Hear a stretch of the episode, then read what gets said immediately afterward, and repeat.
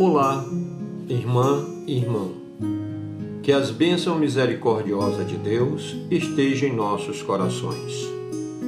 Seja bem-vindo ao Luz e Paz. No episódio anterior, narramos sobre o encontro do jovem Galileu em um poço na cidade de Sicá, o qual ensina sobre a misericórdia divina a uma samaritana que veio tirar água por volta do meio-dia, talvez para evitar o contato com as mulheres da cidade que a desprezavam por causa de seu modo de vida. Neste episódio, continuaremos com os ensinamentos do Nazareno que revela sua verdadeira identidade como um Messias e deixa a samaritana surpresa ao lhe dirigir a palavra e falar sobre o lugar em que se deve adorar a Deus. Vamos lá? A samaritana ficou profundamente impressionada com o nazareno que demonstrou saber sobre detalhes da sua vida particular. Jesus, com carisma divinal, captou seu respeito e ela, se dispôs a aprender o que ele viesse a ensinar-lhe. Cristo conquistava primeiro a confiança do futuro discípulo para somente depois ensinar-lhe a verdade. Assim, também deveria fazer os pais e mães terrenos e os professores e pedagogos, pois só o amor convence. Ela queria aprender a religião, pois as mulheres pouco sabiam além dos afazeres domésticos. Disse-lhe a mulher: Senhor, vejo que és profeta. Nossos pais adoraram neste monte, mas vós dizei que é em Jerusalém que deve adorar? Jesus respondeu: Mulher, Acredita-me, vem a hora em que não adorareis o Pai, nem neste monte e nem em Jerusalém.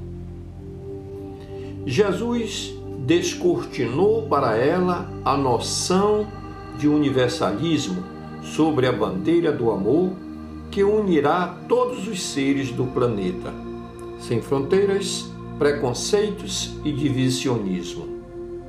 E o Nazareno Continua seu ensino.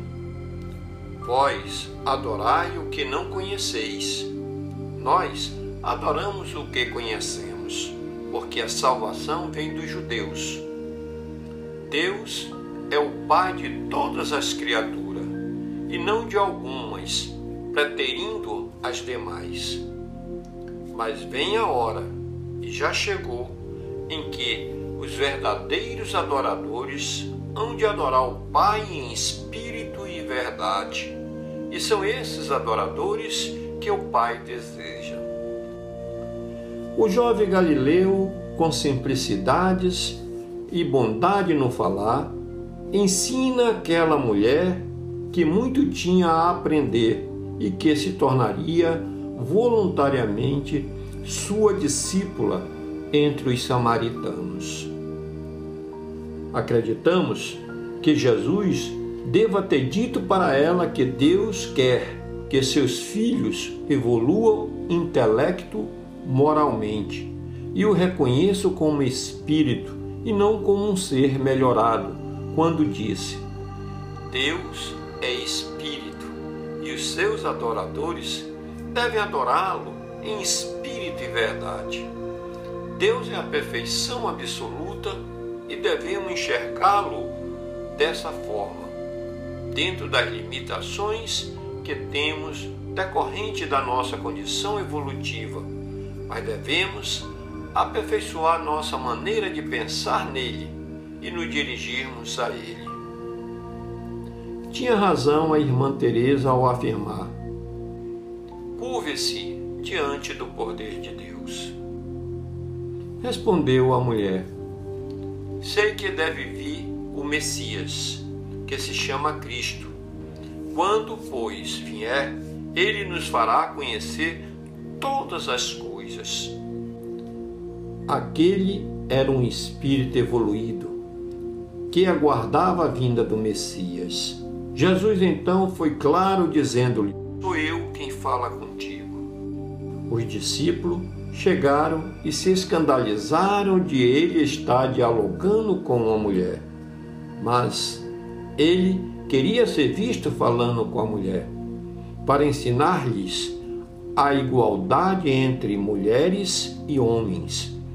Eis aí mais uma lição pela linguagem universal do exemplo que iria marcar o psiquismo de todos os que ouviram tomar atitudes até então inabituais entre as criaturas horizontais.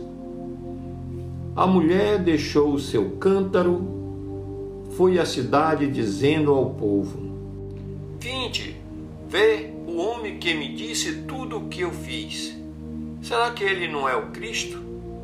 O povo saiu da cidade e foi em encontro de Jesus a samaritana, espírito valoroso, passou a difundir a certeza entre os samaritanos de que Jesus era o Messias. Assim como ela e outras mulheres foram importantes divulgadoras da Boa Nova, o que nunca antes tinha acontecido por iniciativa dos antigos profetas e missionários que consideravam-nas inferiores. Jesus foi o primeiro a valorizar nossas irmãs em uma humanidade e muito ganhou a boa nova com essas adesões. Além dos próprios homens passarem a reconhecer que não deve haver diferenças entre as pessoas em virtude das características morfológicas, porque o espírito encarna indiferentemente como homem e como mulher, de acordo com a programação espiritual que traz para cada encarnação. Nesse momento, chegaram os discípulos e ficaram admirados de ver Jesus falando com a mulher, mas ninguém perguntou: Que desejas? Ou por que falas com elas? Enquanto isso, os discípulos insistiu com Jesus, dizendo: Mestre, come. Jesus, porém, disse-lhe: Eu não tenho um alimento para comer que vos nos conheceis. Os discípulos comentavam entre si: Será que alguém trouxe alguma coisa para ele comer? Disse-lhe Jesus: O meu alimento é fazer a vontade daquele que me enviou a realizar a sua obra. Não dizei vós, ainda quatro meses, e aí vem a colheita? Pois eu vos digo: levantai os olhos e vede os campos, eles estão dourados para a colheita. O ceifeiro já está recebendo o salário e recolhe o fruto para a vida eterna. Assim, que semeia se alegra junto com o que colhe. Pois é verdade o provérbio que diz: um é o que semeia e o outro o que colhe. Eu vos enviei para colher aquilo que não os trabalhaste. Outros trabalharam e vós entraste no trabalho deles. Muitos samaritanos daquela cidade abraçaram a fé em Jesus por causa da palavra da mulher que testemunhava. Ele me disse tudo o que eu fiz. O evangelista nos relata que por isso os samaritanos vieram ao encontro de Jesus e pediram que ele permanecesse com eles. Jesus permaneceu aí dois dias e muitos outros creram por causa da sua palavra e disseram à mulher: Já não cremos por causa das tuas palavras, pois nós mesmos ouvimos e sabemos que este é o verdadeiro Salvador do mundo.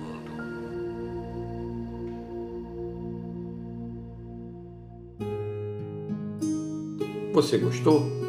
Divulgue entre seus parentes e amigos. Até o próximo episódio, onde iremos conhecer mais uma bela história deste Galileu que mudou o rumo de nossa história. Luz e paz para você e aos seus familiares. Desde já, gratidão eterna. Eu, Nicásio da Silva.